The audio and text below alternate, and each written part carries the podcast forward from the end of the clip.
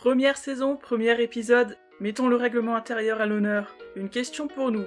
Le règlement intérieur est-il un cadre indispensable au fonctionnement d'un établissement scolaire? C'est sur Capsule Éducation.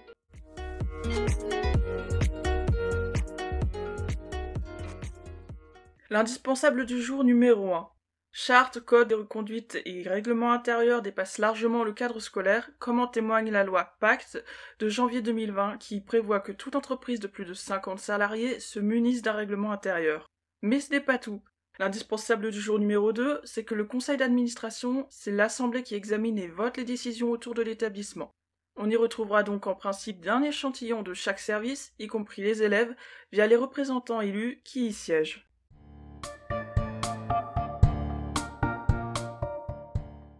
Là-dessus, qu'est-ce qu'en dit l'ami Eduscol? Il dit, je cite, Le règlement intérieur d'un collège ou d'un lycée définit les droits et les devoirs de chacun des membres de la communauté scolaire, dont les enseignants et les personnels, les élèves et les parents.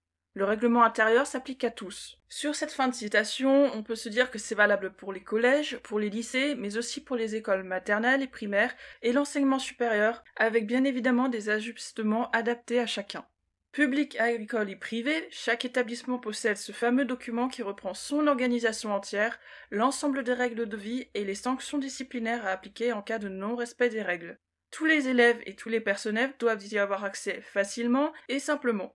On le retrouve donc sur le carnet de correspondance quand il y en a un, plutôt dans le collège donc, affiché au point d'influence des élèves et en salle des profs aussi, ou même en consultation sur le logiciel de gestion des absences et de retards, oui, bon, euh, pour le dernier, c'est pas toujours fait, très clairement. Les centres de documentation et d'information, les fameux CDI donc, et les internats ont généralement leur propre règlement séparé qui reprend quelques règles de base et des règles spécifiques au contexte. Si, si, euh, même le CDI.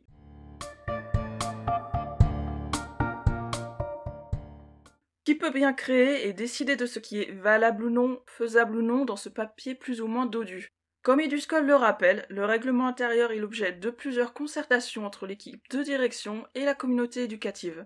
Le conseil d'administration s'occupe ensuite d'examiner et de voter la version retenue, et c'est seulement après toutes ces étapes que le règlement est validé administrativement par le recteur d'académie. Théorie, tout ça, théorie, on va s'en tenir à la théorie. Un ajustement à faire? Parce que contrairement à la pierre de Rosette, le document n'est pas figé dans le temps et dans la matière, proposer ou dicter des changements reste tout à fait possible mais là encore, le processus prend du temps et on ne peut pas changer un paragraphe du jour au lendemain. Enfin, en théorie toujours, parce que certaines situations montrent le contraire, ça dépendra tout bonnement de votre établissement et de ses règles, de son fonctionnement interne.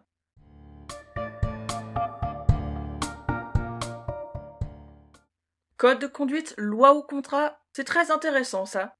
Une loi, selon le dictionnaire Larousse, c'est, je cite, une prescription établie par l'autorité souveraine de l'État, applicable à tous et définissant les droits et les devoirs de chacun. Fin de citation.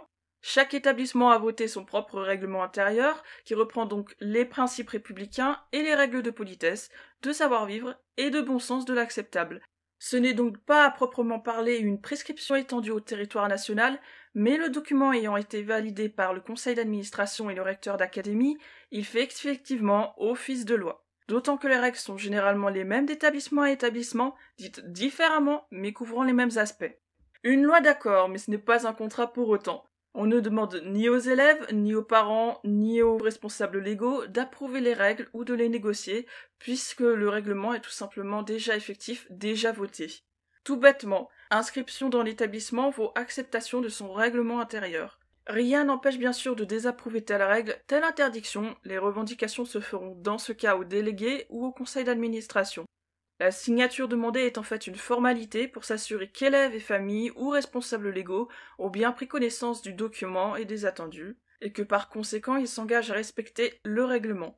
Quant aux enseignants et au personnel, le règlement ne s'applique pas entièrement à eux, puisqu'il concerne avant tout les élèves et les familles donc.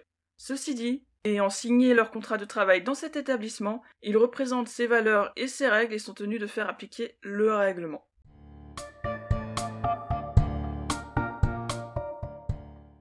Trop de blabla dans le règlement intérieur, vous pensez? Non, non, non. C'est qu'il se doit de couvrir tous les aspects de la vie de l'établissement, y compris se montrer strict sur les substances illicites, l'usage de la violence, la tenue vestimentaire appropriée au contexte et les dangers qui guettent tout élève qui s'aventurerait à laisser ses affaires précieuses sans surveillance. Pourquoi le faire? Simplement parce que les parents n'auront pas toujours la vigilance de poser les limites à leur enfant et parce que le règlement fait office de preuve en cas de contestation. Si tel élément ne figure pas explicitement dedans et qu'il y a protestation, ça laisse comme un vide juridique, avec énervement et désaccord à l'arrivée. Même chose pour les sanctions énoncées, et ce n'est pas vraiment ce qu'on cherche. Avoir un tel cadre permet de définir clairement les règles, les droits, mais aussi les devoirs et les limites. Tous ces éléments sont censés permettre de maintenir l'établissement scolaire comme un terrain neutre qui a pour vocation à former les jeunes, à les amener à se responsabiliser et à les préparer par des apprentissages formels et non formels à entrer dans la vie active. Voilà pourquoi tous les aspects sont abordés point par point avec ce qui est autorisé et ce qui ne l'est pas.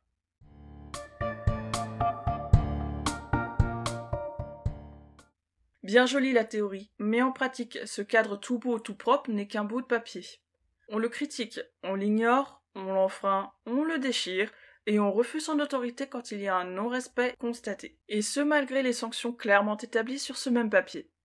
La raison. Un public qui évolue constamment avec ses nouveaux besoins, ses nouvelles revendications et ses manques de limites, un public qui aura du mal à comprendre pourquoi on interdit l'usage du portable ou le simple fait d'avoir des tatouages ou des piercings, pourquoi le code vestimentaire est autant strictement décrit ou surveillé avec attention, et quand je parle de public, c'est élève, mais c'est aussi parent, un public donc qui va se poser des questions et qui n'écoutera pas toujours la réponse, alors en voici quand même quelques-unes. À titre d'exemple, l'interdiction des tatouages est abusive, mais si vous vous demandiez pour le piercing, c'est avant tout pour une question de courbe d'EPS. Il vaut mieux ne pas le porter sur soi par simple mesure de sécurité.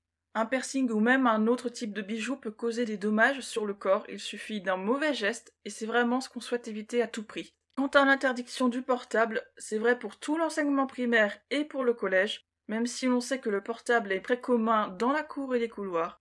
Il est en revanche autorisé dans les lycées pour peu, pour peu attention, que le règlement intérieur n'y fasse pas mention. Lorsqu'on parle d'interdire le portable dans les salles de classe, ce n'est pas seulement pour embêter ou cela jouer strict, c'est parce que, tout simplement, le portable réduit nos facultés de concentration en cours. La tenue vestimentaire n'est pas qu'une question de sexisme, mais surtout une question de contexte, d'adaptation à l'environnement. Bref, toutes ces règles belles sur le papier trouvent hélas peu grâce aux yeux de nos publics, et on s'en reparlera dans des épisodes individuels pour chaque élément cité.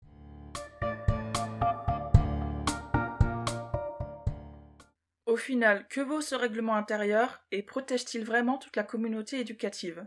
Les comportements attendus et les sanctions encourues ne fonctionnent que si ce qui est écrit noir sur blanc s'applique scrupuleusement dans les faits. C'est même pour ça que le règlement est plutôt long à digérer, parce qu'il couvre tout. Quel serait donc l'intérêt d'un tel document, sinon celui d'appliquer ce qui est inscrit? Sauf que, vous le savez bien, certaines situations dramatiques prouvent que le règlement intérieur ne protège pas toujours. Ce n'est pas une généralité, ce n'est pas non plus une exception, encore moins lorsqu'on lit les médias et les témoignages trouvables tous les jours, à tout moment. Malheureusement, c'est aux sanctions disciplinaires données aux élèves que l'on constate ou non d'une part l'application du règlement intérieur, mais aussi le soutien de la communauté éducative. Le faire appliquer est un travail d'équipe qui tient à la fois des élèves eux-mêmes, de leurs familles ou responsables légaux, des enseignants et de la vie scolaire, et plus important, de l'équipe de direction. On jugera l'équipe de direction comme laxiste et non solidaire si elle n'applique pas les mesures du règlement qu'elle a pourtant fait voter. Et ça, ça, ça arrive, vous l'avez peut-être déjà vu ou vécu. Ceci dit, entre bienveillance et inconscience, la limite reste fine. Alors quoi? Autoritarisme ou laxisme, contentement des uns et mécontentement des autres? C'est que l'application du règlement dépend de tout le monde, que c'est une histoire de coopération et de soutien. Pas toujours simple, et dans tous les cas, une souffrance en plus pour les personnes non protégées dans un lieu censé être un lieu d'apprentissage, un lieu sécurisé.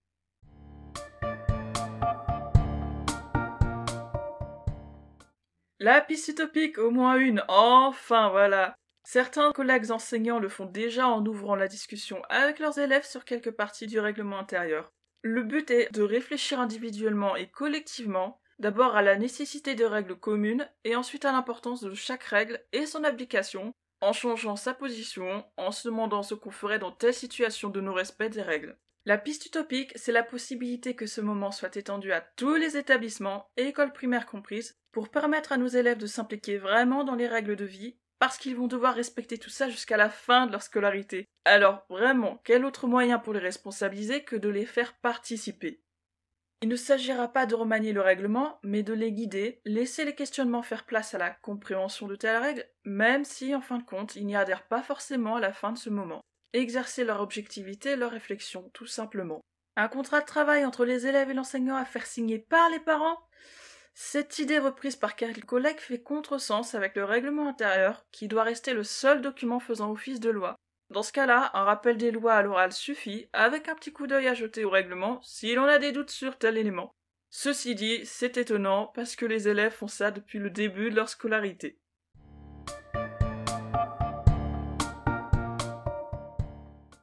Mon avis personnel, c'est que dans ma scolarité, je n'ai pas toujours eu l'attitude élève attendue concernant l'absentéisme d'une part et l'assiduité d'autre part. Mais j'ai toujours respecté les autres règles parce que mes responsables légaux m'ont appris à le faire. Les questionner oh, Je n'ai pas vraiment éprouvé le besoin de le faire, les règles étaient claires à mon sens d'ado. En fait, j'en avais surtout marre de me farcir la lecture à chaque rentrée. Et je me dis que c'est peut-être le cas pour quelques autres personnes, dont vous qui m'écoutez.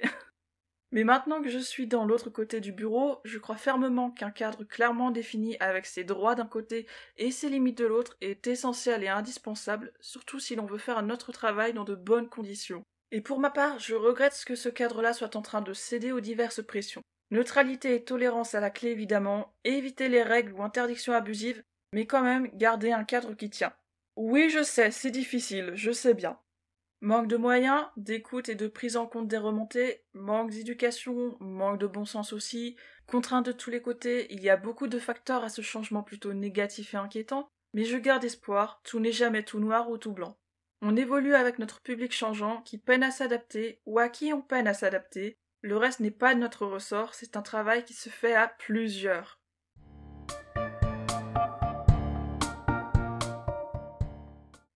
Un document mis en place avec toute la communauté éducative et dont l'application n'est pas aussi simple qu'on pourrait le croire de l'extérieur, des règles qui interrogent mais qui sont pourtant nécessaires pour maintenir un cadre aussi favorable que possible aux apprentissages d'une part et une protection qui n'est pas assurée à 100% d'autre part. Bref, on peut se demander, le règlement intérieur va-t-il disparaître un jour? Allez, mercredi prochain sur Capsule Éducation, même horaire, même endroit. On se causera de la communauté éducative, celle qui n'implique pas que les élèves et les enseignants. Portez-vous bien et ne baissez pas les bras.